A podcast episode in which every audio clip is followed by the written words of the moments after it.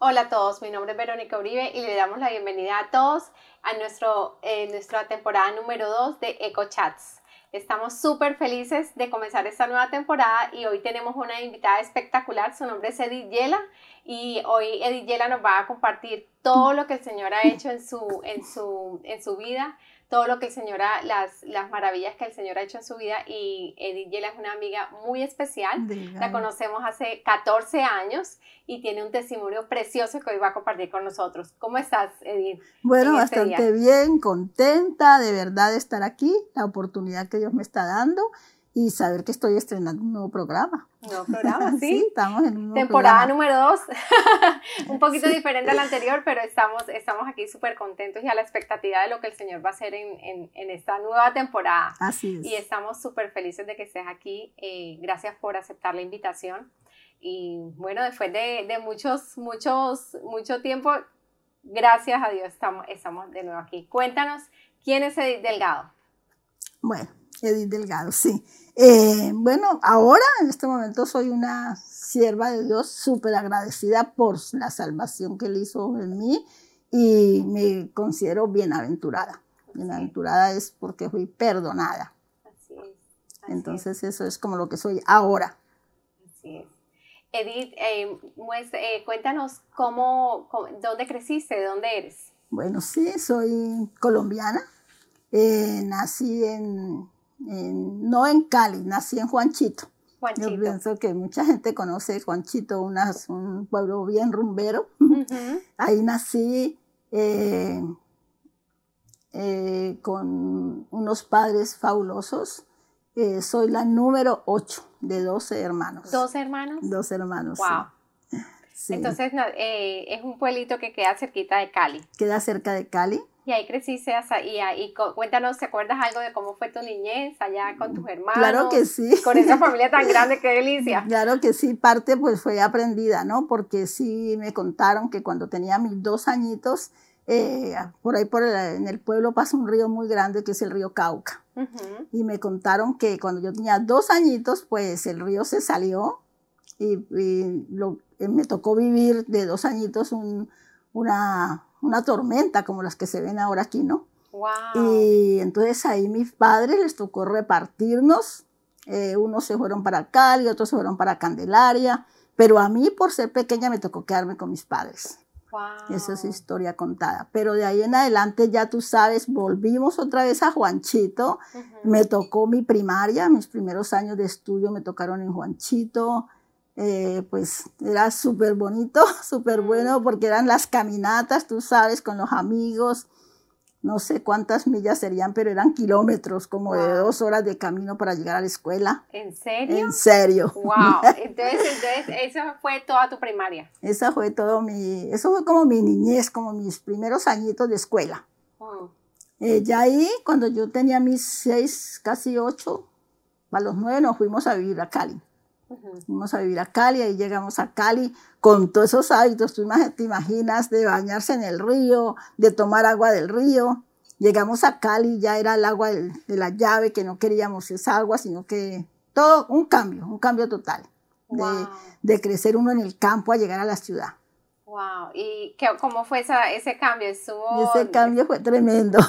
Después no. fue delicioso estar en el campo, de delicioso, la comida, las frutas, todo con tanta libertad, llegar uno a Cali y empezar a que no salga, que no se mueva, los peligros, porque aunque eran épocas antes también existían peligros, mm. entonces ya empezaron como, como las, las prohibiciones, mm. no vayas, no venga, no coma, no tome, y eso era fuerte, y a pesar, y que yo tenía siete varones por delante de mí, eran siete varones, después eran mi hermana, después era yo, después otra hermana y después otros dos varones.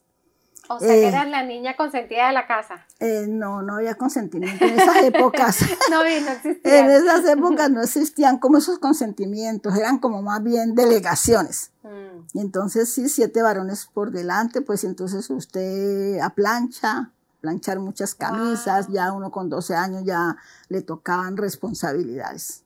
Wow, qué tremendo, qué tremendo. Entonces, ¿en Cali qué hiciste? en Cali fue bonito. En Cali hice mi, terminé mi, mi primaria, hasta el sexto sí lo terminé. Eh, era, hay una parte ahí como que es buena de contar porque mi hermana éramos en el mismo grado las dos, por cuestiones de movimiento nos tocó emparejarnos de grado. Pero la aplicada siempre era mi hermana, era un solo libro para las dos y ella como le gustaba harto estudiar, ella cogía el libro siempre ella y entonces yo siempre tenía como una disculpa porque mm. pues reconocer en este momento es bueno. No era tan buena estudiante, me mm. gustaba jugar, me gustaba entonces, claro, yo siempre tenía como la disculpa de que era porque teníamos un solo libro, pero la mm. verdad yo ahora pienso que no era eso. Después de unos años. Después de unos años. Entonces, pues siempre empecé a ver rechazos, tanto de mi maestra como de mi papá, de mi mamá, porque pues ella siempre iba adelante. Ahí empecé yo a... Ahora sé decir rechazo, pero en esa época yo siento que sí empecé como siempre a estar como apocada. Mm. Apocada quiere decir. Apocada para mí quiere decir como que yo me sentía menos que mi hermana. Mm, ok. Sí. Ok. ¿Y después qué pasó? Eh, ¿Vino el bachillerato? Después terminé el bachillerato y entonces vino y vino una temporada dura. Eh, siento que siempre empecé a tener, siempre me tocaron pasar cosas fuertes, mm. porque en los ocho años mi hermano mayor en un accidente murió. Entonces ya yo en esos ocho años ya tuve mi primer dolor fuerte porque él era el que nos ayudaba, él era como el sostén de la casa porque después de ese tiempo que ya yo pienso que voy a como que ya me voy a superar porque logré terminar mi primaria, eh, entro a estudiar en un colegio bueno porque ya en mi casa había un negocio de panadería manejado por mis hermanos porque en ese trayecto mi papá quedó ciego. Mi papá quedó sin su vista, entonces ya él no, no era el que nos, el que dependía, no dependíamos del trabajo de él, sino mis hermanos. Y tuvimos una panadería y tuve la gran, sí, un, como, sí, como un avance de poder ir a un buen colegio en Cali, que como que me llevaba el bus, me traía, como que me sentí como que, wow, salí adelante. Porque mi hermana, mi hermana la, menor, la mayor que mí, ella se casó muy joven, ella se casó en sus 15 años. Entonces quedé yo como de mayor en ese pedacito. Oh, y fui a, fui a estudiar. Y yo pienso ahora que debido a ese rechazo que yo creía, eh, yo escogí para estudiar eh, eh, eh secretariado comercial. Mm. Pero cuando yo llego al colegio, yo empiezo a ver muchachas como que bonitas, como con otro porte. Y yo decía, no, las secretarias son bonitas, las secretarias. Y en eso preferí, hice los dos primeros años y me fui. Oh, no puede no ser. Seguí, no seguí, pero eso fue yo misma, me puse esa, esa, esa tranca. Hmm. Ya me voy a mi casa, eh, mis hermanos no quieren que yo me quede sin estudiar y me ponen a estudiar de noche, a hacer como empezar mi bachillerato de noche. Y empecé, y mi papá buscaba quien lo llevara para que me acompañara a salir, porque de noche para ellos un padre de esa época, una hija mujer en la calle de noche, y mi papá se daba, se las daba como hacía para llevarme, para traerme en compañía de alguien. Mm.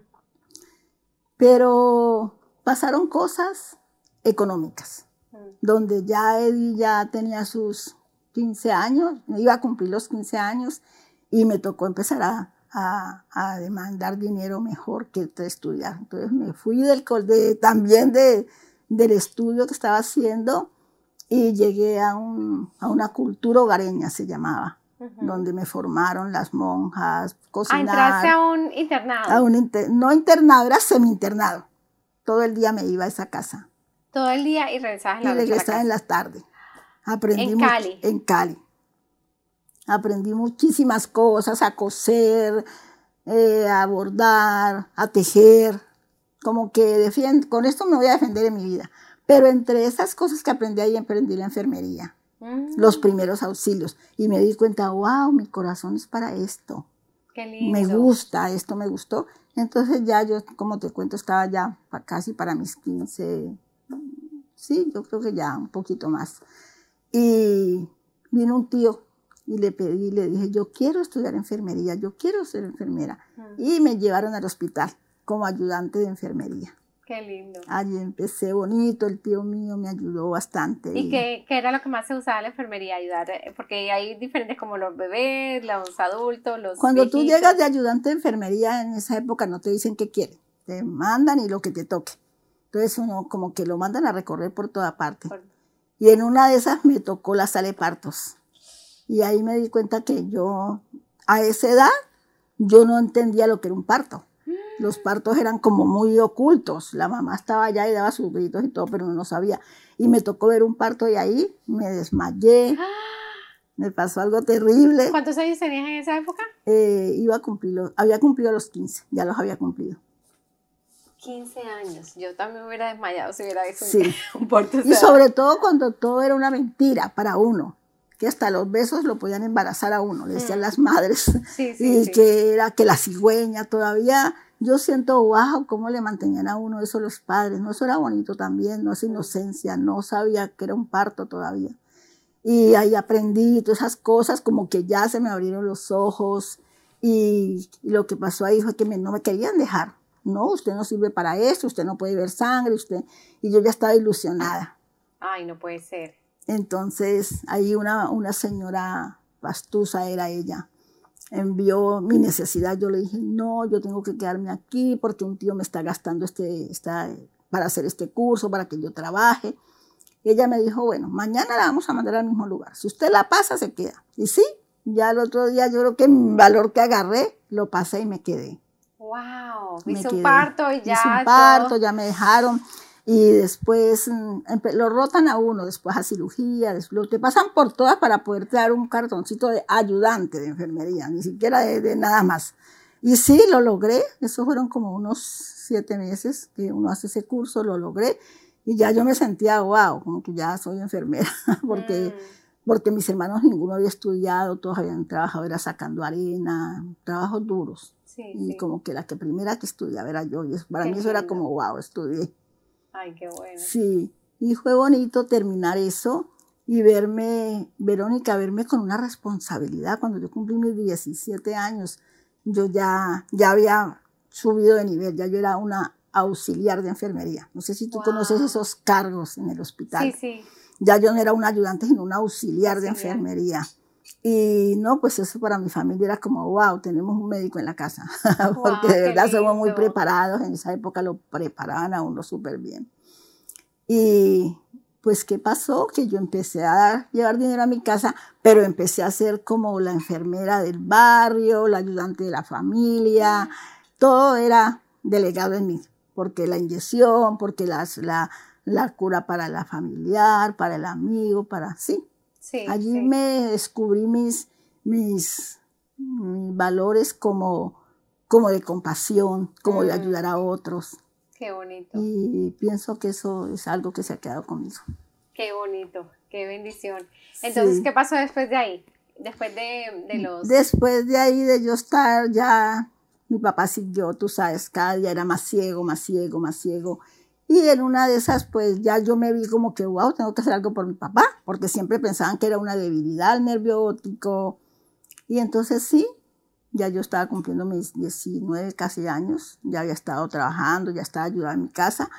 Le hicieron a mi papá un, un examen y descubrieron que era lo que tenía. Ujú. Eso fue como mi primer dolor fuerte, aparte de la muerte de mi hermano que yo tuve, cuando me dijeron su papá tiene un tumor eh, en el ner- que le está presionando el Nervio- nervio, óptico, Wow. el nervio ¿Y óptico. entonces qué le hicieron? Entonces, eh, pues ahí venía. En esa época no era como ahora tanta facilidad, sino que si le hacían la operación, pues que podía quedar, tú sabes, que vegetal, que cosas que ya yo, pues uno Ya, ¿tú entendías? ya yo entendía. Entonces, pero pues dijeron, le vamos a hacer primero eh, la visualización al cerebro, ya una cosa más profunda. Y sí, mi papá fue llevado a la cirugía y ahí le dio una neumonía. El frío de la, de, de la, ¿De la sala de, de la cirugía? sala de cirugía, de ahí salió con neumonía. Eso fue como mi primer sentir algo fuerte en mi vida, porque mi hermano era mi hermano, pero este era mi papá, por el que a mí me tocaba siempre ver porque era el ciego y era el que a mí, a mí me delegaban todo. Entonces mi papá estuvo 22 días, después de todo eso que ya el proceso de que lo pensaban operar, eh, mi papá, yo estuve 22 días en el hospital sin salir Con yo él, con él ahí, acompañándolo. acompañándolo, pues como era enfermera de ahí, auxiliares de ahí, me dejaban ahí, me cambiaban y me llevaban todo en mi casa. Y Verónica, yo te voy a decir algo ahí. Yo supe que Dios existe en todas las épocas. Yo era católica, apostólica y romana porque lo que te puedo decir en este intermedio es que mi papá era religioso a morir. Con mi papá era religioso y con mi mamá era las brujerías, las hierbitas y todas estas cosas, ¿no? Mm. Pero yo, cuando yo vi que mi papá no reaccionaba, yo me fui a la, iglesia católica. Era muy, muy devota del niño Jesús de Praga. Mm. Y yo me acuerdo que yo me fui. Cuando llegó la visita, yo dije, como está gente de la familia con él, yo me fui. Llegué a tiempo que se estaba terminando la visita, pero yo me acuerdo como si fuera hoy que yo le dije, Señor, si mi papá lo van a operar y va a quedar un vegetal, haz lo que tú quieras, lo que tú vayas a hacer. Pues no es la forma que lo estoy diciendo ahora, sino como católica en esa época. Yo llegué al hospital, todo el mundo se despidió, se fueron, y dos horas después mi papá murió. Conmigo ahí, yo le estaba, él hablaba un poquito, no hablaba mucho, hablaba poquito y estábamos ahí como... Mm, como sí, como él queriéndome decir, hija, yo creo que este va a ser mi final, como cosas así, y murió.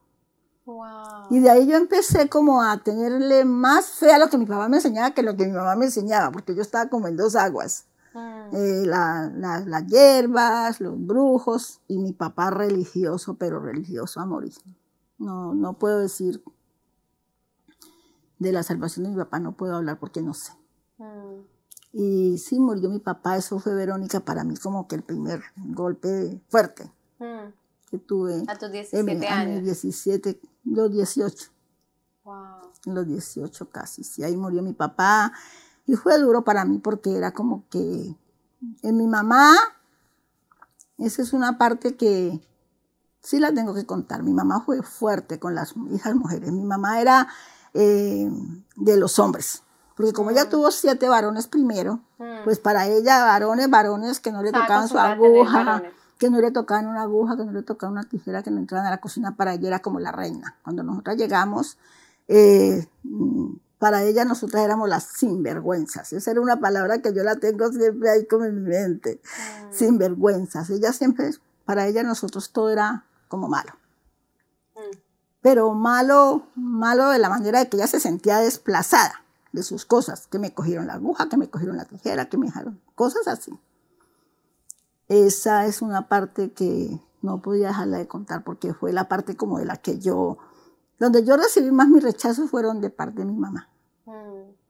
Y, tu yo creo, en esa época estaba, también estaba, estaban todavía casados con tu papá. Sí, no, soy mi papá, mi, papá, ellos murieron, mi papá nunca, esa fue una parte linda de mi, de mi familia mi papá nunca fue infiel. Mi mm, papá siempre fue trabajo. Estaban juntos, sí.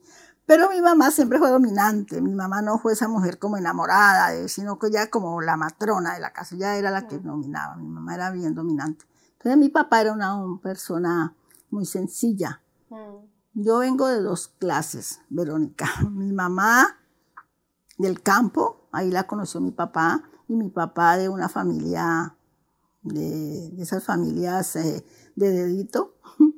eh, de descendencia española, mm. blanco, y mi mamá mm. negra. Eso es como una historia oh. bien bonita.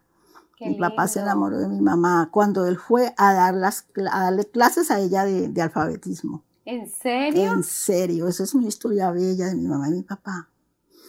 Y ellos, por mi papá enamorarse de mi mamá negra, lo, lo desheredaron. Él salió de su casa con la maleta. Y eso es en Buga. No sé si ustedes conocen Buga, que es una ciudad de mucha gente rica, de mucha, donde está el niño Jesús, el, milagroso. De ahí, de un pueblito que se llama Tuluá, era mi papá, de una familia muy... Tuluaga. Tuluaga, una familia muy, muy adinerada. Eh, mi papá salió de esa familia por tener una, por enamorarse de alguien, aparte de, de negra, pobre. Las dos cosas se va mi papá al pueblo donde es mi mamá y allá lo rechazan por ser blanco, porque entonces los negros rechazaban a los blancos y entonces ahí pasó lo que tenía que pasar. Mi mamá 14 y mi papá 17 se fueron y vivieron siete años eh, mm, juntos y, juntos tuvieron siete hijos y ahí, ahí hay algo bonito. Empezaron a ir, ellos vivían en Corinto, ya tenían esos siete hijos varones más una hembra. Ahí se casaron por las misiones. En ese tiempo iban los, los americanos, iban y casaban a la gente debajo de un árbol. Y a mí me contaron que mi mamá se casó así. Y yo nací en el matrimonio. Oh, wow. Yo nací ya bajo matrimonio. Cuando yo me nací, ya mi papá y mi mamá estaban casados. Qué lindo. Y para mí eso, yo siempre, después de que estudié la Biblia, después de que tengo esta vida, yo digo, wow, el Señor me tenía para esto. El Señor me tenía para servirle a Él. Porque eh, yo, mira, tres corrientes. Mis hermanos mayores, rumberos, de fama en Cali, de rumba. Mi papá, bien, bien religioso. Y mi mamá y mis tías, eh, por parte de mi papá, pero mi papá tenía hijas fuera de, hermanas fuera del matrimonio de su mamá, eh, brujas. Entonces yo crecí en esas tres corrientes. Pero nunca, nunca, fíjate cómo Dios tan bello no me, no, no me. No fuiste por ninguna de esas corrientes. No fui por ninguna de esas. pero sí tuve, Verónica, una, una adolescencia eh, donde yo fallé. Le fallé a mi mamá, a mi familia, y que esto, cosas cuando tú fallas y que no saben. Siempre seguí siendo la niña buena, siempre seguí siendo la, la, siempre era, para mí siempre fui buena en mi familia. Eh, esa parte del pecado que la gente en ese tiempo pensaba que no era pecado, uno la hacía. Mentiras, eh, de pronto sí hacer trampas con dineros, todas esas cosas uno las hacía y la familia no se daba cuenta. Sí, eso, eso pasó en mi vida. Por eso pienso que Dios sí lo cuida a uno para él. Yo ya he podido caer en otras cosas. Imagínate en la rumba, con toda mi familia rumbera. Mi papá era un hombre de complacer a mi mamá. Yo lo veía salir a ellos bonitos, bien, mi mamá bien vestida con esos vestidos de vuelo, y mi papá un hombre cachaco, blanco. Y ella llegaba con, las, con los zapatos en la mano tomada. Y él le soportaba todo eso. Era bonito ver cómo mi papá nunca yo vi golpear a mi mamá. Yo crecí en una familia buena. Mm. Fíjate que a mí ningún hermano, tantos hombres y ningún hermano me hizo daño a mí. Mm. Eh, tuve abusos de gente que nunca fueron mis hermanos ni mi familia. familia. Que no era mi familia. Tremendo. Sí, tremendo. ¿Qué pasó después de que ya muere tu papá? Muere mi papá y conozco a Ever. Conociste a tu esposo, a tu, a, tu, pareja. Em, ¿cómo, cómo, cómo, fue ese, ese encuentro? Ese, ese, ¿Cómo lo conociste? Tenía 17, 18 años. Ya tenía 19. 19 años. Eh, me salté algo que fue como yo, como claro, yo me hice enfermera, y, y, el hospital departamental queda al frente de la, de la Universidad del Valle. Entonces, para mí coger un balón de basquetbol y me haya así, pues tú sabes, mis piernas allá era como que wow. Entonces, yo me acostumbré a mi balón de basquetbol y siempre que salía me iba a la cancha. ¡Qué chévere! Y me volví basquetbolista. y llegué a tener mi equipo de basquetbol propio mío. Yo era la directora. ¡Wow! ¡Qué lindo! Llegué a tener mi equipo de basquetbol. Eso me dan ganas de llorar porque era como que era algo, mi sueño, ser como esa estrella en el básquetbol. Y yo le llamaba, a mi equipo le llamaba Estrellas Básquet Club. Ay, qué lindo. Eso alguien me dijo, ponle ya, sí, somos las estrellas del básquet. Y hacíamos fiestas, reuniones y teníamos nuestros uniformes. Fue bonito, fue una época de mi vida que eso me llenaba en medio de que, porque yo recibí bastantes castigos de parte de mi mamá. Mi mamá era manilarga. Entonces, como que eso me mermaba, como que no importa, porque yo me volaba a jugar mi basquetbol hasta que tuve mi equipo. Y sí lo tuve, Verónica, fue bonita, una época bonita de mi vida. Lo que yo pienso que me ayudaba como a perdonar. Yo no, nunca tuve rencor ni con mi mamá, sí me tocaba recibir con mis hermanos pues mayores, imagínate hombres, como no maltrato, pero sí el regaño y la y como las, las prohibiciones y un poco de hombres por delante de uno y la ceguera de mi papá fueron muchos años y me tocó quedarme de mayor en mi casa. Mis hermanos casarse, irse y que mi hermana también casarse y quedarme yo de mayor con mi mamá, mi papá, mi hermanita y mi otro hermanito.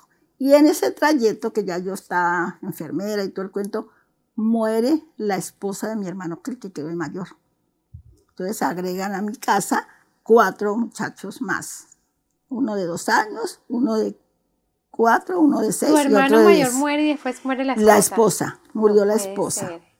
Entonces, Esos esta niños familia se vino, quedaron, sí, se quedaron huérfanos. sin- no. Y esa es una historia bien bonita en mi vida. Mi vida tiene mucho.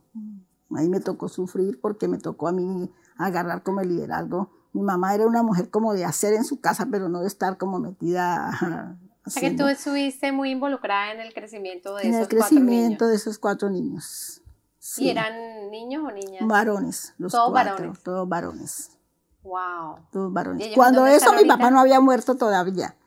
Cuando esa, lindo. cuando ella Cuando quedó. todo eso pasó. Pero mi papá estaba, pero ciego. Pero Mm. estábamos ahí todos, ahí crecieron. Yo era la que tenía que ir con otro hermano a las reuniones. O sea, me hice mamá a esa edad.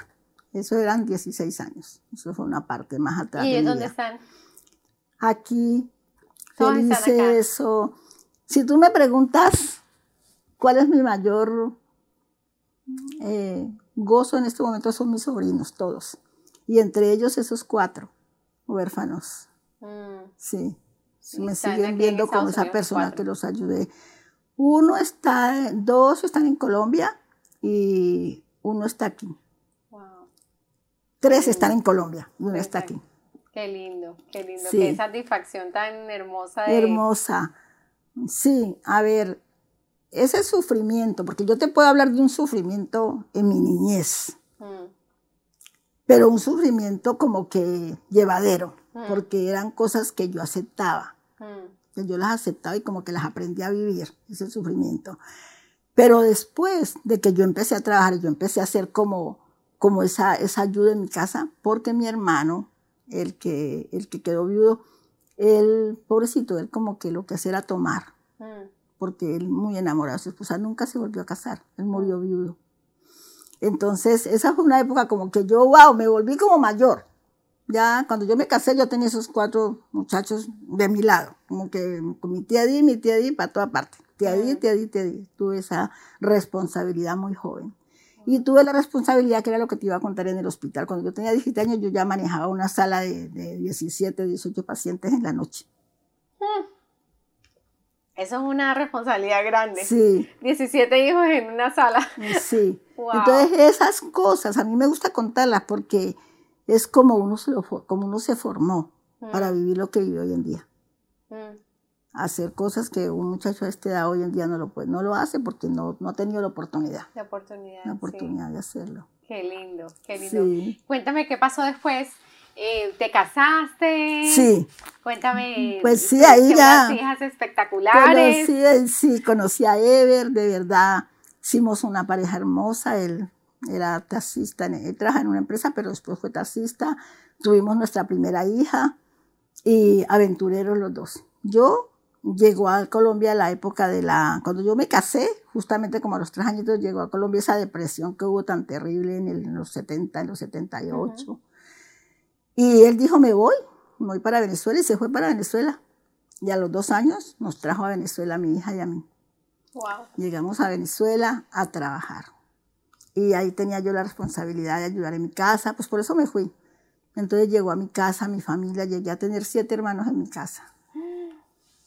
Ahí trabajando, Ever un buen hombre, siempre trabajadores los dos. Mónica creciendo ahí en un buen ambiente de dinero, porque manejábamos mucho dinero en Venezuela. Fue una vida buena en Venezuela, de verdad sí.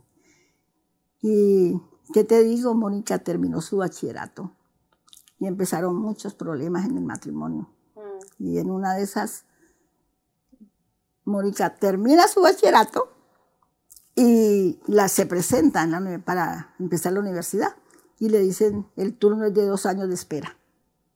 En Venezuela en esa época la universidad Dos eso, años de dos espera para años de espera para entrar a estudiar. Y ella lo que quería era aeronáutica y para eso tenía que tener un buen inglés. Ahí me llama uno de mis sobrinos de los huérfanos que vivía aquí y me dice, tía, véngase para acá que ya aprendo inglés aquí. Y aprovecho yo porque estaba pasando un momento difícil en mi matrimonio y aprovecho y cojo a mi hija y me vengo.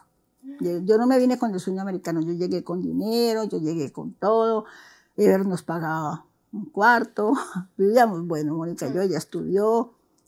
eh, y sí, empezó Mónica su, su inglés lo terminó, el TOEFL que le llamaban en esa época, que había que pasarlo para entrar a la universidad, lo pasa.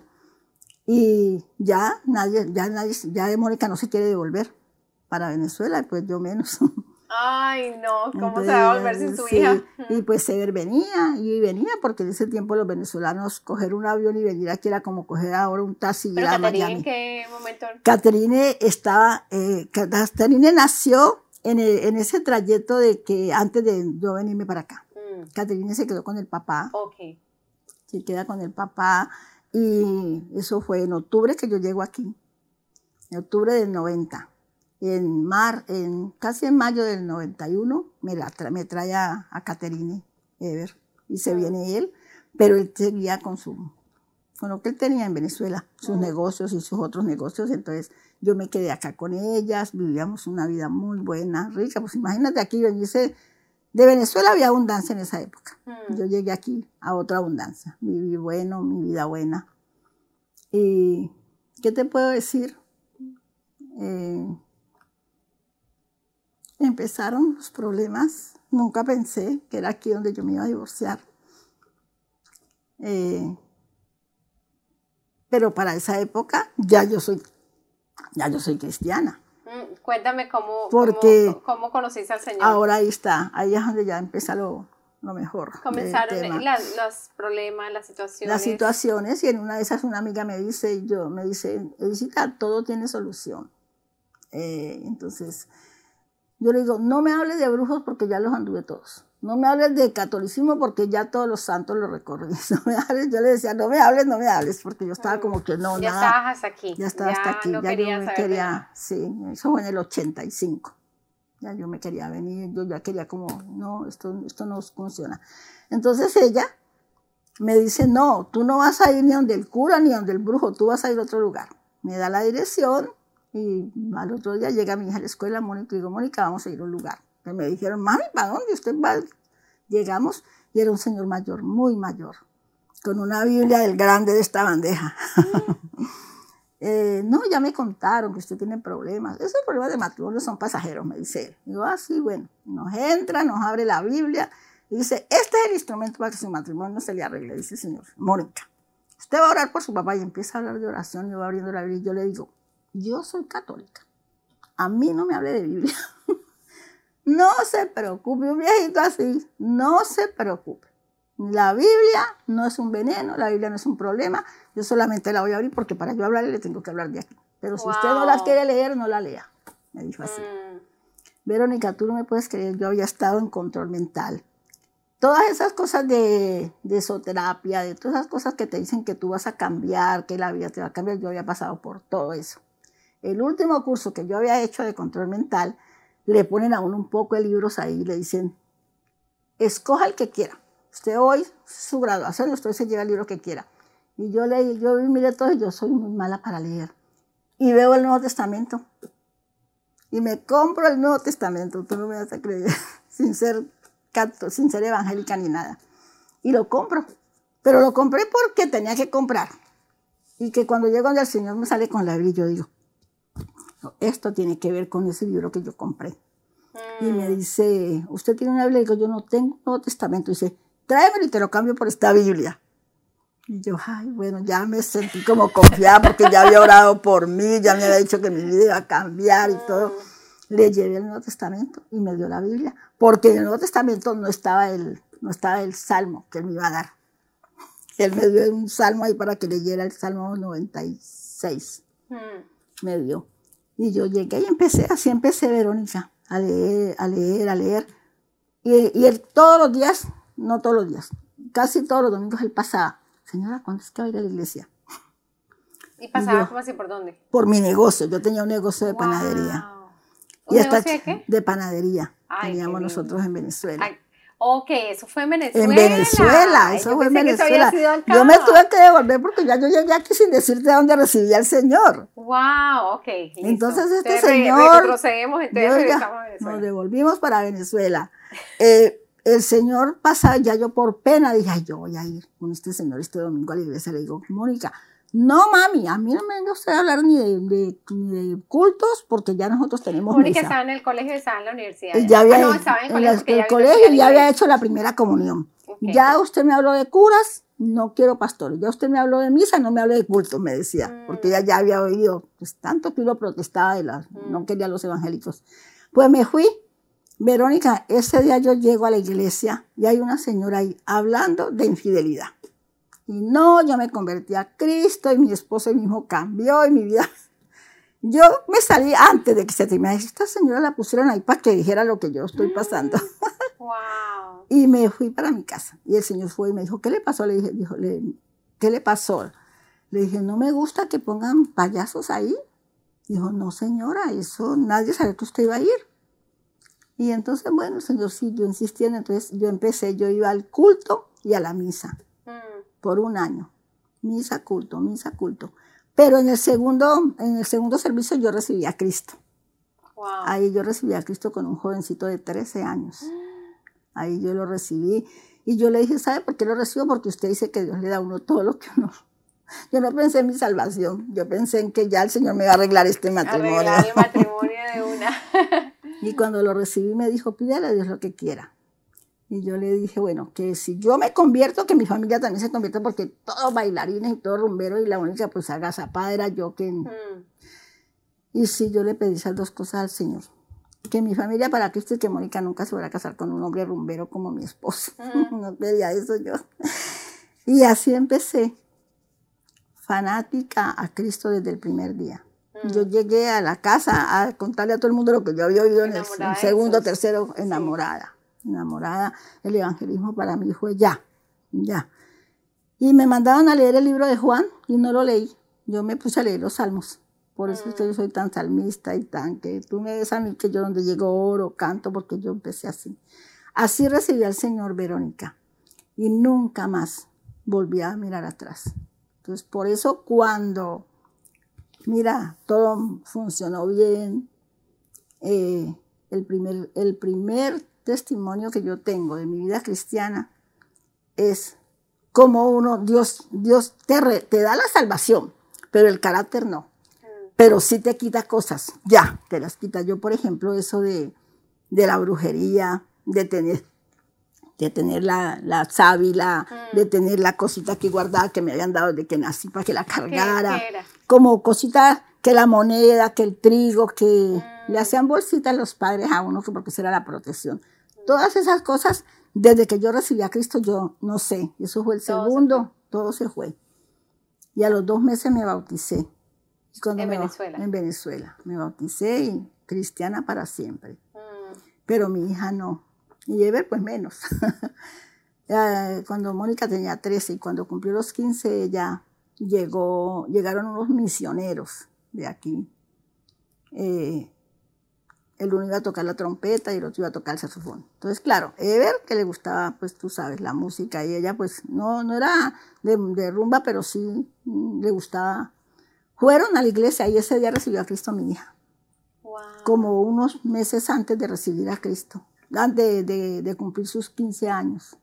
Ahí ella recibió a Cristo y fue algo tan hermoso porque Mónica recibió a Cristo y como que lo que yo le había pedido al Señor. Sus 15 años ya no fueron, ya no fueron rumba, fueron en la iglesia. Qué lindo. Le hicieron sus 15 años en la iglesia, no, no rumba, no trago, no nada. Y de ahí Mónica nunca más se me apartó del Señor. Ella siempre siguió. Ahí yo vi como la mano de Dios con lo de, con lo de, de- de mi familia para Cristo. Después Sever se convirtió a Cristo también. Estuvimos como siete años caminando con el Señor Mm, juntos. Y después vino todo esto que no yo me vine para acá pues porque como que tú estás en el Señor pero no estás.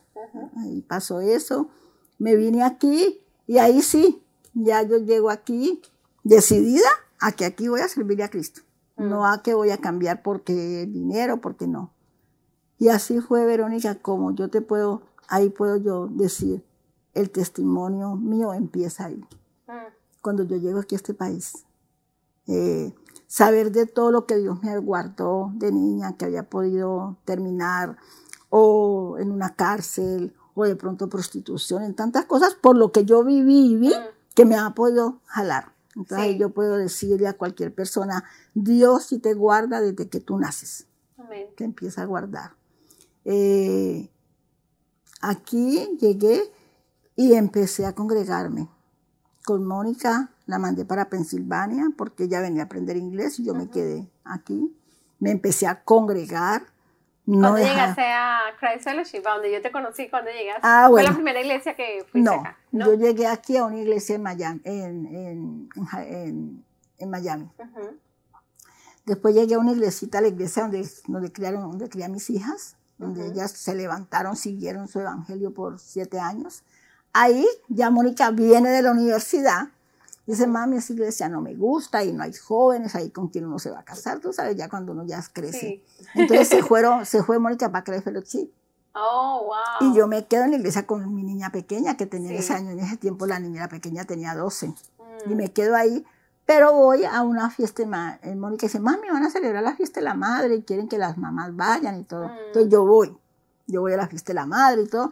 Y tiran un llamado desde, desde allá del, del, del púlpito que necesitan quien cuide niños. Mm.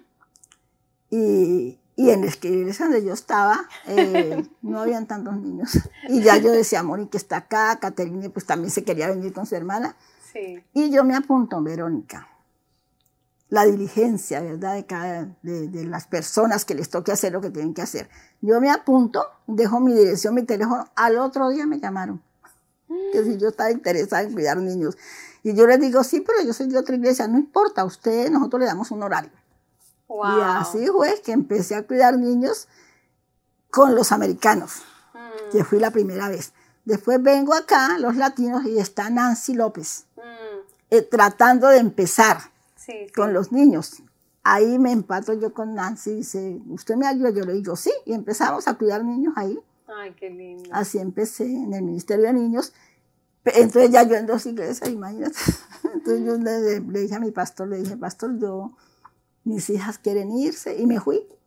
Me fui para la iglesia, me fui con, me vine para acá, pero siempre con los americanos Mm. con los americanos. Ahí viene, se congregaba conmigo, Caterine también, porque en ese tiempo todavía estábamos, que íbamos a la iglesia juntos y todo.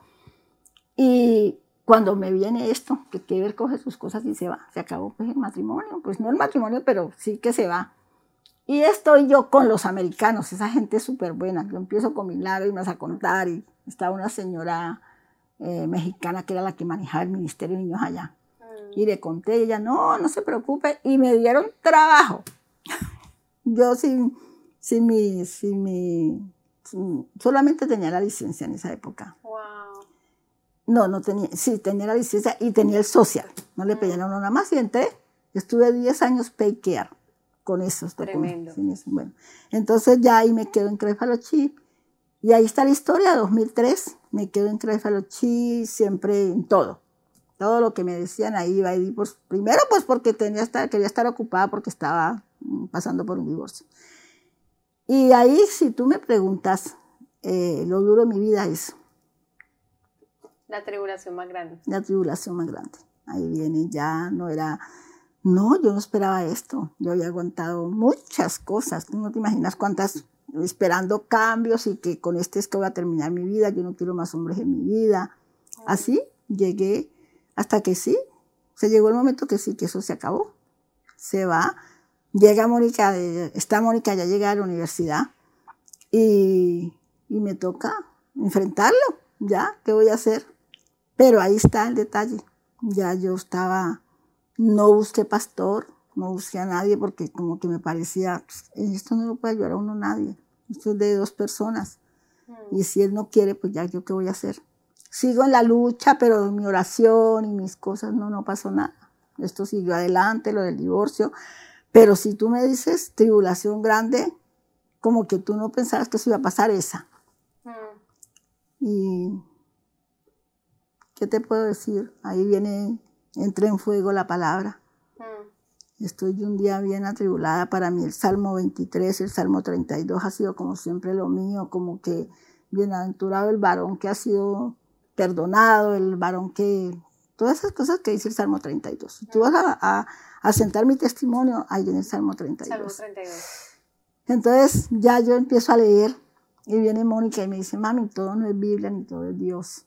Ya ella pues viéndose como que mi mamá se está hundiendo. Yo cargaba todo el tiempo una faldita, una colita, con una depresión disimulada. Mm. Como que sí va a trabajar, sí va a la iglesia, sí hace todo, pero no es mi mamá. No es la que yo conocí, siempre mm. arreglada. Y me lleva, me llevó a una persona eh, psicóloga y ella empezó a, ahí, esa es la parte donde yo conté por primera vez mi testimonio de mi niñez y dijo, no, usted está embarcada en algo que usted quiere seguir viviendo. No, mm. aquí usted tiene derechos y tiene deberes. Mm. Y empieza ya como a sacarme de allá, de ese cuento de que no, que sometida, que hasta que la muerte los separe, que yo tenía eso bien fundamentado. Mm. Por mis padres, por la iglesia católica y pues por uno mismo que se mete eso en la cabeza.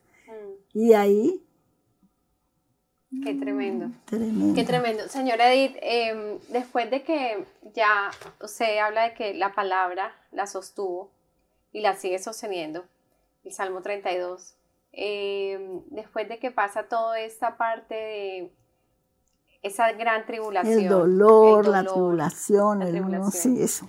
Que le, el Señor le volvió a dar vida Ahí a través de su palabra, le dio vida eh, y que Em, ¿Qué hizo después? Que eh, obviamente eh, con ayuda de, del Señor y con ayuda de, el Señor pone personas alrededor de la vida de uno que le, siervos de Dios que vienen de parte de Él, que le ayudan a uno a pasar esas, llevar ese duelo, porque es un duelo. Eso es un duelo que nadie lo entiende si no lo vive. Si no lo vive. Entonces, a pasar eso, y ya usted salió de ese duelo y ahorita usted en qué está. Cuénteme en qué está ahorita que... Bueno, para salir del duelo te quiero contar que sí fui donde esta señora, sí como que dije, wow, no puedo seguir en esto, pero Dios me llevó en una prédica que vino una vino alguien a la iglesia, no me acuerdo en ese tiempo, todavía estaba, no se había dividido la iglesia, y vino una señora y, predicó eh, Isaías 54.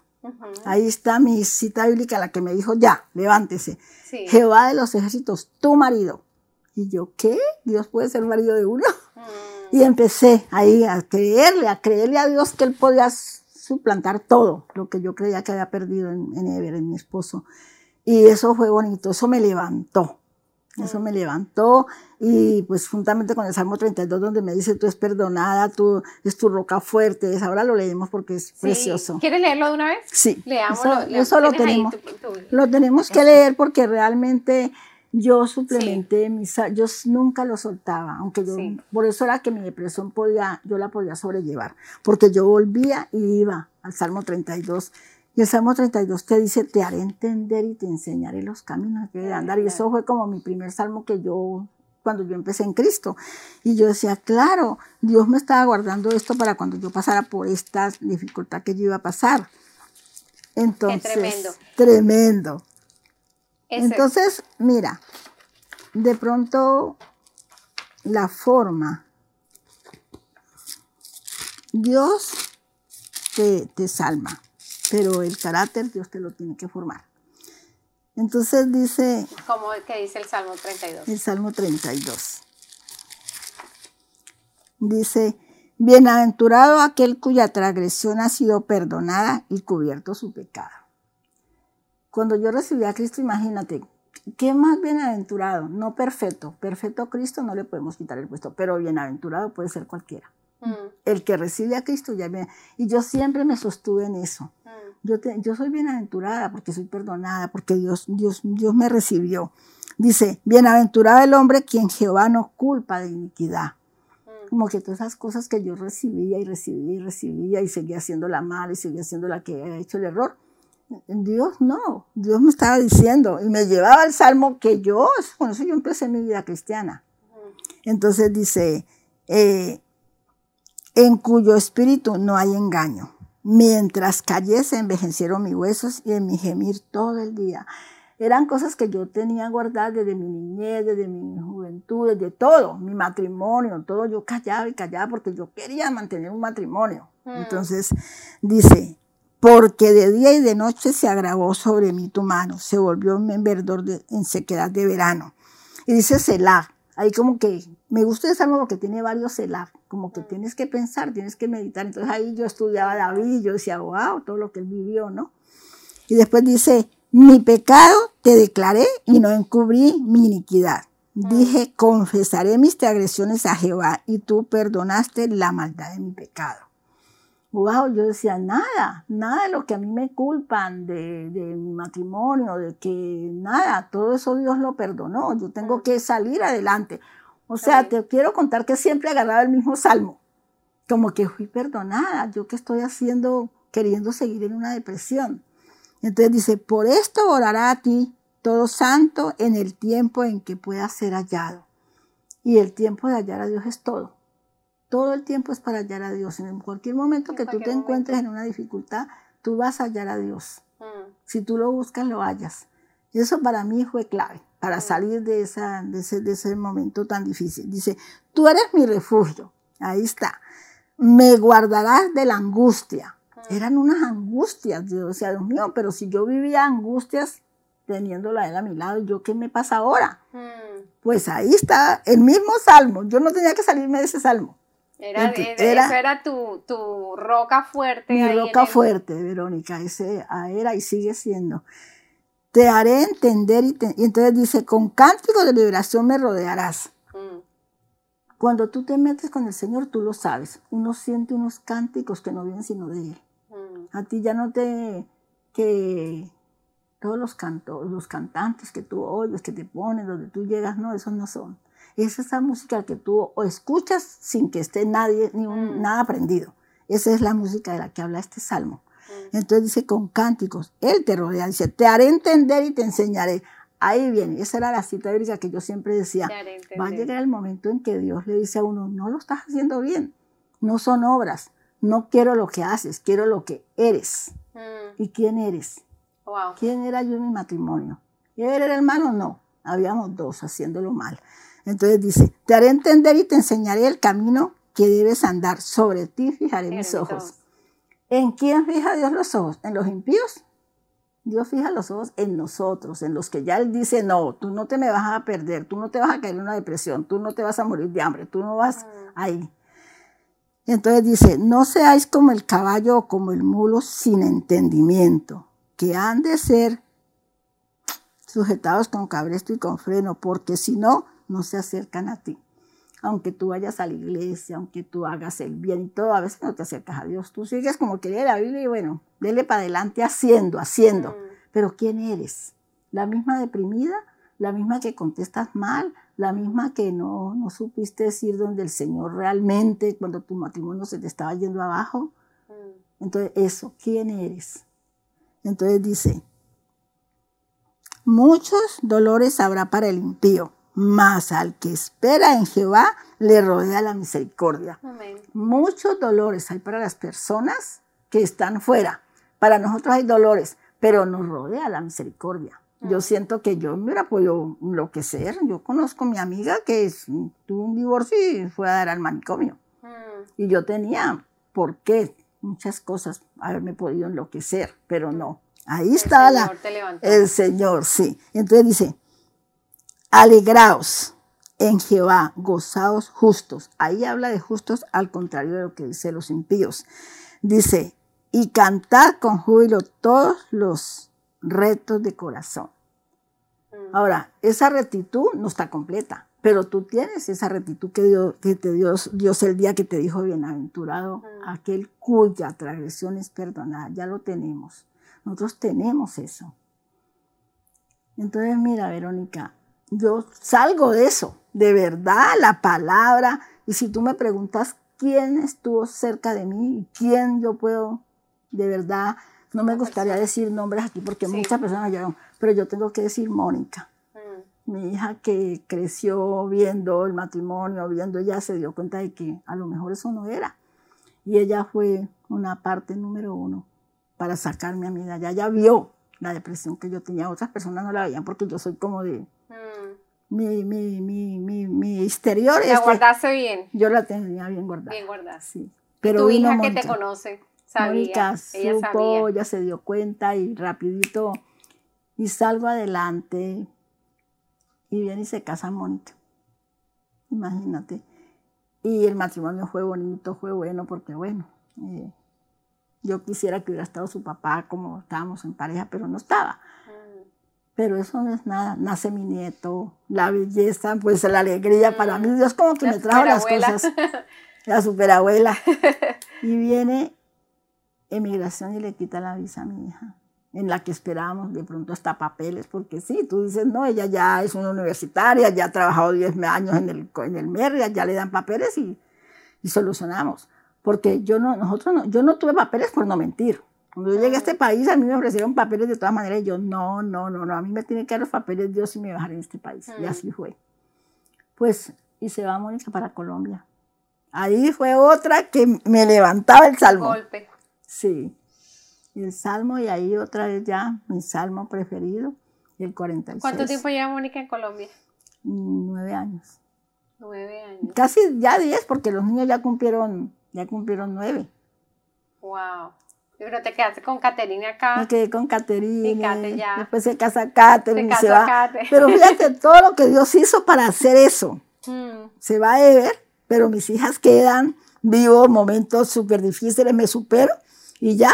Fíjate que yo vivo sola. Tú me ves, o sea, yo me siento feliz, me siento hmm. contenta, me siento súper bien, no, no soy... Y eres una bendición para todas las personas que te rodean estás en la iglesia y estás con los niños, eh, se ven todos como una abuela. Entonces es una, es una gran bendición que tú estés ahí en, en o sea, te has levantado y al tú, al levantarte estás levantando, estás levantando niños en donde quiera que vas.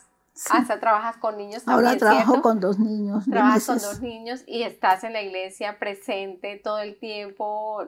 Mi bebé, mi hijo Matías estuvo contigo a Versa, bebé, lo viste crecer, ya, ya, se creció ya. Y ahorita está Tomás, entonces es súper lindo ver cómo, a pesar de todo lo que nosotros pasamos, y a pesar de nosotros, a pesar de todo, todo, el Señor, eh, uno se pone disponible para el Señor y el Señor hace unas maravillas en la, en la vida de otras personas a través, que lo ha hecho a través tuyo. Entonces eso es, eso es algo súper bonito de, y de aplaudir porque has estado ahí, uno te ve ahí siempre dedicada, entregada al Señor, eres una mujer de fe y, y le doy gracias a Dios por tu vida porque así es, es una bendición conocerte, siempre que te ve uno, siempre tienes una oración en tu boca y es súper, súper reconfortante. Eh, porque no, siempre hay, la persona se dice, ah, voy a orar por ti, pero, pero tú no, tú tú lo ves a uno y enseguida comienzas a orar por uno y uno dice, gracias Señor, porque es un, eso es un regalo, eso es un regalo, es eh, de, tu, de tu boca, eh, tu restauración, eh, la restauración que tú pasaste, em, ha sido, ha sido, el Señor ha hecho una restauración completa en ti y tú ahorita puedes ser un canal de, eres un canal de bendición. En cada persona con la que tú te encuentras eres un canal de bendición un canal de bendición a pesar de todos los abusos que, que tuviste de niña. Ahora tú eres un canal de bendición, un canal de levantar a las personas. Eres una mujer de la palabra, entonces hablas la palabra todo el tiempo, hablas vida sobre las personas y, esa vida es, es, o sea, esa contagia de vida a todas las personas con las que estás alrededor y eso es súper lindo verlo. Súper lindo y te doy gracias, eh, señora Edith, por, por compartir tu testimonio, Gracias por, tantas cosas. Sí, hay algo bonito, Verónica, que, que no quisiera dejar pasar. Sí. ¿Cómo, cómo tú, si tú te enfocas, lo logras? Eh, mi enfoque siempre fue que mis hijas no, no vivieran esa vida que yo viví de niña, mm. de la rumba, de la tomadera, de mi familia, de eso. O sea, esa, esa parte que se ve sana, pero que cuando tú no estás metiendo eso, porque yo nunca me quise meter en eso, como que yo siempre era la que iba a las misas, yo era la que iba a los, a los entierros, yo era la que estaba ocupada en otras cosas que no tenía que ver con eso. Eh, yo quería eso para mis hijas y luchar con una persona, como que tenían las dos corrientes en tu casa. Yo con la primero religiosa y después cristiana evangélica, pero evangélica de vieja guardia, no evangélica de ahora que sí, puedes ir a la misa, puedes ir al cine, pues no, como que era que así. Mis hijas lograron eso. Pero si a mí alguien me preguntara, yo tuve una base muy buena, muy buena y está en la Biblia. eh, Efesios 5. Ellas saben, ellas hasta ahora, ellas yo creo que lo recuerdan. Ellas me decían algo, yo les decía, antes de hablar conmigo o con alguien, ah, lean Efesios 5, Efesios porque 5. tenemos que ser hijos de luz, no hijos de las tinieblas. Amén. No podemos estar, o somos café o somos leche, no podemos ser café con leche. Esa es una de las cosas que yo le recomiendo a las madres cuando hablan como yo. Yo le digo, tú tienes que pararte firme en qué quieres. Mm. ¿Realmente quieres que tus hijos lleguen a ser del Señor hasta que se casen? ¿O quieres como que ahora para, para dominarlos nomás? No, tú tienes Mm. que pensar que aunque tú no los estés dominando, Dios les está formando un corazón. Amén. Es Amén. muy Y para importante. nosotros, esa es una, voy a apuntarlo. Efesios 5, Efesios es 5. lo que usted- Ser usted- como hijos de luz. ser como hijos Sí. de luz. Eso es súper importante, porque, porque Eso es la parte de que a veces me preguntan, ¿tus hijas las dos? Y, y yo le digo sí, pero de verdad no fui yo. Yo no puedo decir yo lo hice. La palabra de Dios la lo palabra, hizo. Usa la palabra siempre. la palabra. Sí, la lindo. palabra. Sí, porque estamos Sí. viendo unos, unos tiempos, o sea, para mí, sí, para mí ha sido un reto, mi reto más grande como mujer ha sido ser mamá de mis hijos. O sea, eso ha sido, eh, y yo se lo digo a Mati, o sea, el reto que se salió de mi, totalmente de mi, como dice uno, el, la zona de comodidad, Ajá, pues ser mamá. fue ser mamá. Y, y es, pero es lo más bonito que uno, cuando tú siembras la palabra a los niños y cuando tú los ves a ellos adorar, cuando tú los ves a ellos por, por, por propia iniciativa, porque el Señor está en su corazón, tú los ves adorando sin que tú les digas, tú los ves Sí, buscando de Dios. Eso es lo más, para uno de mamá, es, lo más, es el regalo más grande que uno tiene. muy grande, de verdad que eso es un regalo. Eso sí que es un regalo. Entonces, eh, pero, pero es muy importante uno como mamá cuando ve las cosas, no siempre las cosas son así, cuando ven las cosas, o, o sea, hay cosas que pasan y uno de mamá y uno a veces dice, uno a veces dice, ¿será que estoy eh, haciendo el trabajo bien? ¿Será que siempre uno está, pero, pero lo- yo le doy gracias a Dios que, que, que el Señor, los hijos uno lo mantiene bien cerca del Señor. Sí, eso sí. Esa es, esa es la Eso mejor. sí. Y, y- y- y bien dependientes del Señor, porque es un, es un trabajo bien, sobre todo en la, en, pero yo creo que, ¿sabes? Yo creo que siempre así sean las épocas que sean, para mi mamá, yo Las- creo que yo fui, Sí, yo- mejor dicho, mi mamá se quedó sin rodillas conmigo. Pero, pero, pero, porque yo digo, las cosas están duras ahorita, pero siempre han sido, ser Siempre. papá y ma- o mamá es un reto y es una, una responsabilidad muy grande porque es la vida de la persona. Sí, yo pienso eso, yo no te cuento lo de mi mamá y lo que yo sufrí de niña, que yo tengo, si yo te digo ahorita, mis luchas han sido con el rechazo, pero gracias a Dios, algo que vale la pena decirlo es que yo llegué a Recovery y ahí aprendí a ver cuáles eran mis, como mis fuertes de que no me dejaban como completar eso que yo quería y una de las cosas que yo encontré ahí fue el rechazo. Mm. Y eso es importante uno saber con qué tú luchas y crees que no lo estás luchando. Y ahí, sí. Sí. y es es súper, eso que tú dices de ir y buscar ayuda. Buscar es ayuda. súper importante. Muy importante. Por ejemplo, cuando nosotros llegamos a los pies del Señor, gracias al Señor, o sea, yo tenía la comisión de que yo tenía, o sea, yo era la que más necesitaba ayuda de toda la iglesia. Yo pensé, yo, yo, y, y era verdad, o sea, yo era la que necesitaba más y yo iba a todas las clases de sanidad interior, a todas las clases de oraciones, a todo, porque yo sabía que, y cada vez que el Señor revelaba algo, yo sentía, ok, ¿y ahora qué, Señor? Yo quería, ok, ¿ahora qué? Yo quiero ser libre totalmente, yo no quiero tener guardado nada que, que impida el fluir que impida el fluir, que impida lo que, lo que, lo que tú quieres hacer en mi vida. Y yo buscaba, con Carlos me acuerdo cuando íbamos a los pies del Señor, estábamos, eh, íbamos, tomamos las clases, las repetíamos, las clases de, de sanidad interior, yo las repetí diez veces cada una, y decía, Señor, hasta que no, yo no sienta, pero bueno, es parte de una, es parte de una, de una, eh, de, eh, todo es parte de, de- del proceso que Del nosotros proceso. eh, de restauración que vivimos y nosotros cuando llegamos al fin del Señor tenemos que buscar esa restauración porque siempre hay algo que el Señor quiere sanar y siempre y esas y, es, y esa esas traumas o esas situaciones que nosotros pasamos él siempre cuando nos restaura, Él siempre va a usarlas para nosotros. Todo lo usa, no se queda con nada, todo en absoluto lo usa para que, el, para que otras personas también que están pasando por la misma, por la misma situación, uno les pueda decir, no te preocupes, hay esperanza, hay luz al otro lado del túnel. Así es. Entonces es súper lindo, es súper lindo ver cómo, cómo Dios actúa, es súper lindo ver cómo, cómo, cómo el, el, caminar con el Señor es, es tan perfecto. Definitivamente tú tienes que ver la diferencia eh, de, de, cuando uno le dedique ese tiempo mm. para sus hijos en el Señor y cuando no. A mí eh, hay, hay, parejas que les ha tocado parejo, el esposo y la esposa van a la iglesia y están en el sentir. Mm. Eh, a mí me tocó luchar con muchas cosas, pero yo, yo pienso que siempre tenemos que pensar que no estamos solos. Mm, Dios está en el asunto siempre, Dios está en el asunto, porque imagínate yo tener a mi favor dos hijas que se casan con hombres cristianos. Mónica que se casa con un pastor cuando yo solo lo pedí a Dios cuando recibí al Señor. Yo un hombre así. Y pues no el perfecto, pero sí el hombre que no puedo, yo no, yo me acuesto y yo no estoy pensando que, mi, que mis hijas tienen un hombre infiel que se les está yendo, que mm. no, ya, entonces todas esas cosas te hacen sentir de que Dios sí ha estado en el asunto. a dormir tranquila. No, yo duermo, yo duermo tranquila. y, como yo le digo a mis amigas, yo le digo, mira, a lo mejor, no sé lo que voy a decir, pero esposos y esposas, tú las puedes conseguir, pero hijos, esos son mm. tus hijos. Mm. Tú no vas a traer a alguien de hijo, a reemplazar este hijo. Mm. Alguien trae un esposo y te lo reemplaza, peor o, mejor o peor, pero lo reemplaza, pero los hijos no se reemplazan. Mm.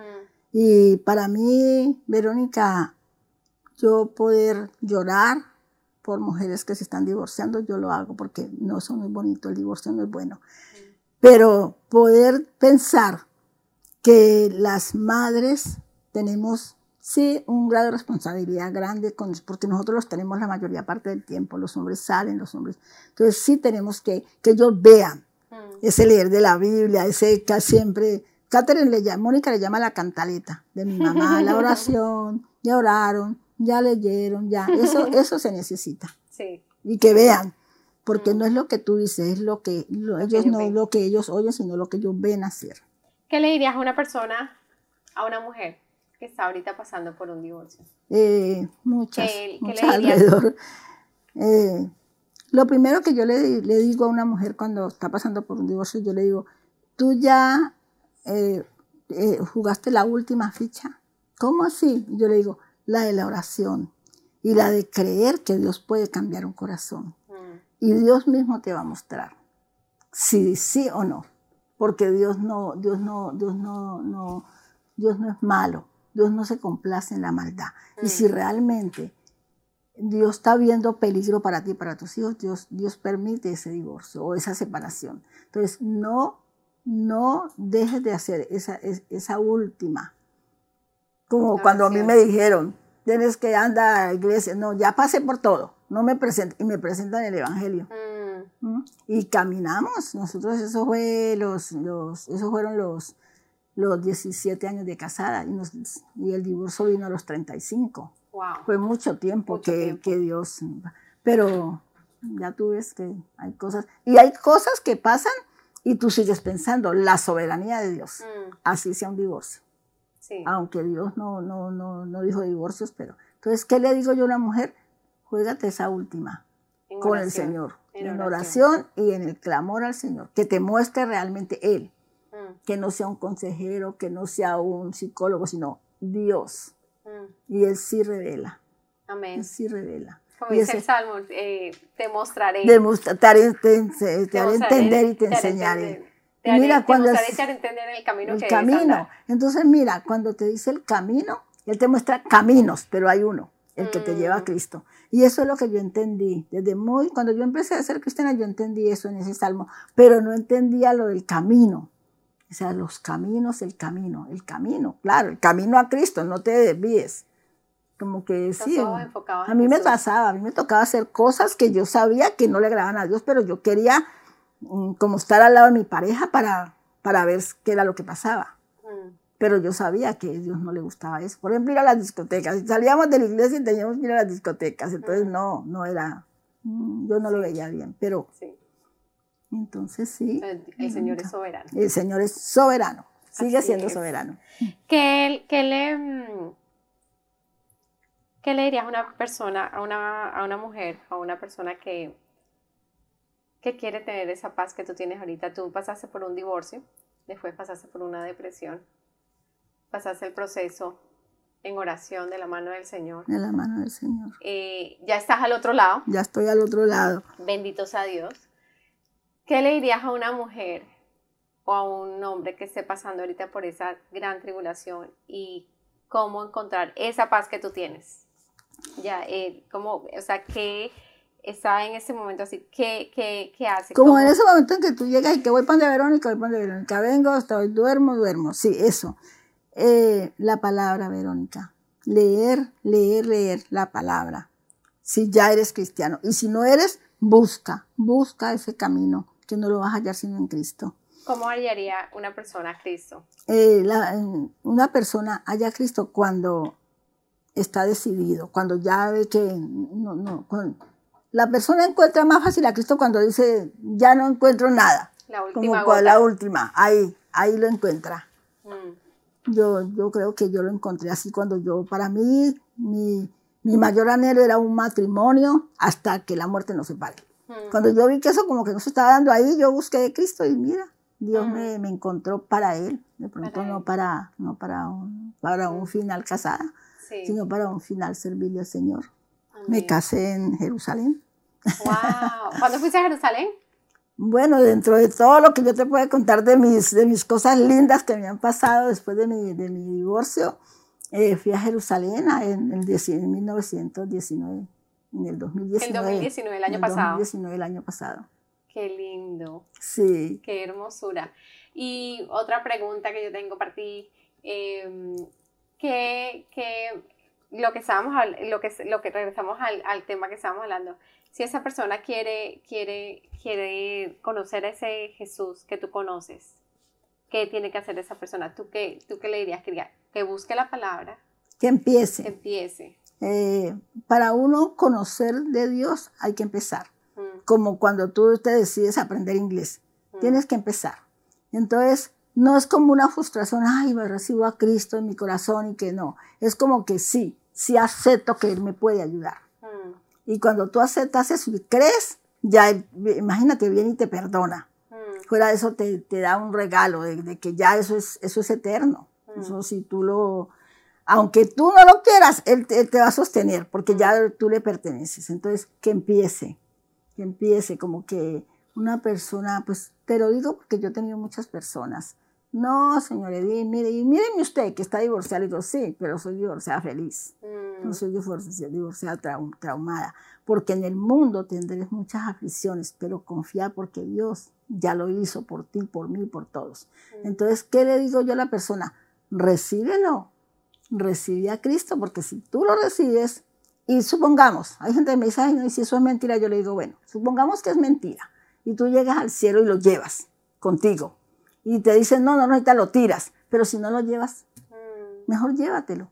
Y yo te digo, cuando tú logras que la persona entienda que Jesús es lo más importante, ya la hiciste, porque entonces ahí la persona entiende, ¿no? Pues esta señora eh, me lo están ofreciendo. Y cuando ya tú lo aceptas, Recibes Dios no deja, regalo. recibes ese regalo y ya Dios no va, no va a dejar quedar No mal su palabra. Y Dios no va a dejar quedar en mal ya lo que, lo que tú ofreciste. La fe tuya que se la estás pasando a otro, eso viene del Señor. Amén. Sí. amén. Señora Edith, eh, si hoy fuera el último día de su, de su vida aquí en la tierra, ¿cómo quisiera ser recordada? A la verdad, siempre lo he dicho y se lo digo a mis hijas, quiero ser recordada sirviéndole al Señor y siempre en esa lucha por el cambio. No creer que ya soy, ya estoy lista, no. Mm, No pretendo haberlo alcanzado, sino que prosigo a la meta, al supremo llamamiento de Cristo. Que me recuerden luchando por ser mejor. amén. Así yo le digo a mis hijas, piensen siempre, mi mamá siempre luchaba por dar el paso adelante, por ser mejor. Mm, qué Así, tremendo. que me recuerden Qué así. tremendo, qué lindo. Qué lindo es ese, ese testimonio, señora Edith. recuerdo la, la sola palabra, Efesios 5, Salmo 32. Salmo 32 y el 46. el Salmo 46. El Salmo 46 porque es, el Señor te está diciendo, aunque se traspasen los montes al corazón del mar. Leámoslo, leámoslo con el Salmo 46. Entonces, aunque se traspasen los montes al corazón. Ese, ese Salmo me eh, encanta. Para mí ese Salmo fue uno de los primeros que Dios me mostró un milagro. Cuando yo empecé a ser cristiana, que como que tú estás en la duda, tuve una situación y como yo lo primero que le dijo en los salmos, a mí se me quedaron como muchas cosas en mi corazón, aunque estaba empezando. Entonces dice, Dios es nuestro amparo y fortaleza, nuestro pronto auxilio en las tribulaciones. Por tanto, no temeremos aunque la tierra sea removida mm. y se traspasen los montes al corazón del mar, aunque bramen y turben sus aguas y tiemblen los montes a causa de su braveza. Y tiene un celar. Para mí los celar son como que piensa, recapacita, mira lo que te está diciendo, mm. Dios mío, es Medita en meditar en eso. Entonces, para mí eso, y en el 10 dice, estad quietos y conoced que yo soy Dios, seré exaltado entre las naciones y enaltecido seré en la tierra. Amén. Si tú no aprendes a quietarte en medio de una situación, no lo vas a lograr, porque es que queremos ayudarle a Dios. Y yo lo mm. hacía, no te estoy diciendo que yo he sido la perfecta, yo lo hacía. Uno le mete la ayudadita, la peleadita con el esposo, la gritadita a los hijos. Entonces, no, tenemos que aprender a quietarnos, a quietar nuestros pensamientos, a hacer esos, esos cambios que Dios quiere que nosotros hagamos en la vida. Entonces, eso es como que, si tú me preguntaras a mí, las, las, las, donde yo vuelvo otra vez, es eso. Y hay una cosa, Verónica, que cuando yo recibí a Cristo, yo no lo recibí eh, con todo eso de que arrepiéntete, mm. de que no, yo lo recibí escuchando de ese jovencito una palabra que está, más bien está en Deuteronomio 6. Por eso cuando yo fui a Jerusalén, yo dije, el chamán, ¿qué es esto? Eso fue con lo que yo recibí a Cristo, porque dice, dice, estas palabras que yo te digo hoy se las enseñarás a tus hijos y a los hijos de, tus hijos. Cuando el jovencito este me vio a mí como que decía, usted, él se fue allá, fíjate, era tremendo, evangelista de, 13 años, era ese muchacho, yo tenía 35. Tremendo. Esa palabra es la que... Esa palabra, eh, con eso, mira, y con eso él me hizo pensar. Me dijo, ¿qué le va a enseñar usted a su hija si usted es católica? ¿Qué, qué? y me puso a leer eso. Y mira, eso me marcó yo dije, sí, tengo que leer ese libro que me regaló ese señor para yo poder enseñar a Mónica. Es Deuteronomio 6. Deuteronomio 6, sí. Cuando dice que estas palabras se las enseñarás a tus hijos y a los hijos de tus hijos. Y cuando dice que las pondrás en las paredes, en los frontales, yo no entendía eso de frontales y yo llené mi negocio de avisos por toda parte y yo y cuando yo estudié que los frontales es aquí, aquí lo tienes que mantener. Y cuando camines, cuando vas, mi Mónica decía, mi mamá nos puso verde, a nosotras íbamos a un paseo, ella nos hablaba de Cristo. Ella estábamos, ella está en las fiestas, tú la veías ahí, te, estaba hablando que porque le habían dicho que eso. Esa palabra fue bien fuerte para mí. Fíjate, más que los evangelios. Mm. El Deuteronomio 6 me hizo pensar mucho cómo yo tenía a mi hija criada con tanta religiosidad, con las monjas, con los curas hasta en la brujería, porque iba conmigo a esas casas a, pedir los riegos, a todas esas cosas. Wow, Entonces, tremendo. La palabra, definitivamente, testimonio sin la palabra de Dios no tiene validez. Porque qué bonito que la gente sepa que sufriste, que, pero que tú llegues a esta edad sin resentimiento de tu mamá, de tu papá, de tus hermanos, de tu esposo, eso, que tú llegues a esta posición que yo estoy, eso está aquí. Mm, eso no está sino aquí. Eso no está Solo a través de la palabra de la vida de Dios, la, que es la vida. De la vida, la vida. El manual de la vida. El manual de la vida. Sí, sí Verónica. Bueno, señora Edith, ¿tiene, ¿quiere decir algo, quiere añadir algo en esta conversación? ¿Quiere contarnos algo más? Que, que, quiera compartir una palabra de aliento para las mujeres, eh, que quisiera, que quisiera... Bueno, una palabra de aliento para las mujeres sería las decisiones en tu vida. A mí me tocó tomar una decisión en mi vida muy radical y yo lo hice. Yo sé que esto lo va a escuchar mucha gente. Eh, éramos dos amigas y las dos teníamos esposos que les gustaba la rumba. Y siempre nos encontrábamos en las discotecas, pero así como que ellos felices y nosotras como que estamos aquí porque estamos, ¿no? Y llegamos al baño de pronto. Y ella dice, ay, qué pereza. ¿no? Yo digo, sí. Y dice, ¿por qué no tomamos una decisión hoy? Y yo le digo, ¿cuál? Dice, no vengamos más. Mm, No, ellos van y nosotros nos quedamos. Y yo lo hice, mm, yo lo hice. Y yo creo que me costó mi... mm. Son decisiones. Y ella, al contrario, ellos llegaron a ser líderes de pareja. Todavía es mi amiga. Entonces, ¿viste? Dos casos iguales terminaron diferentes. Todavía no han terminado.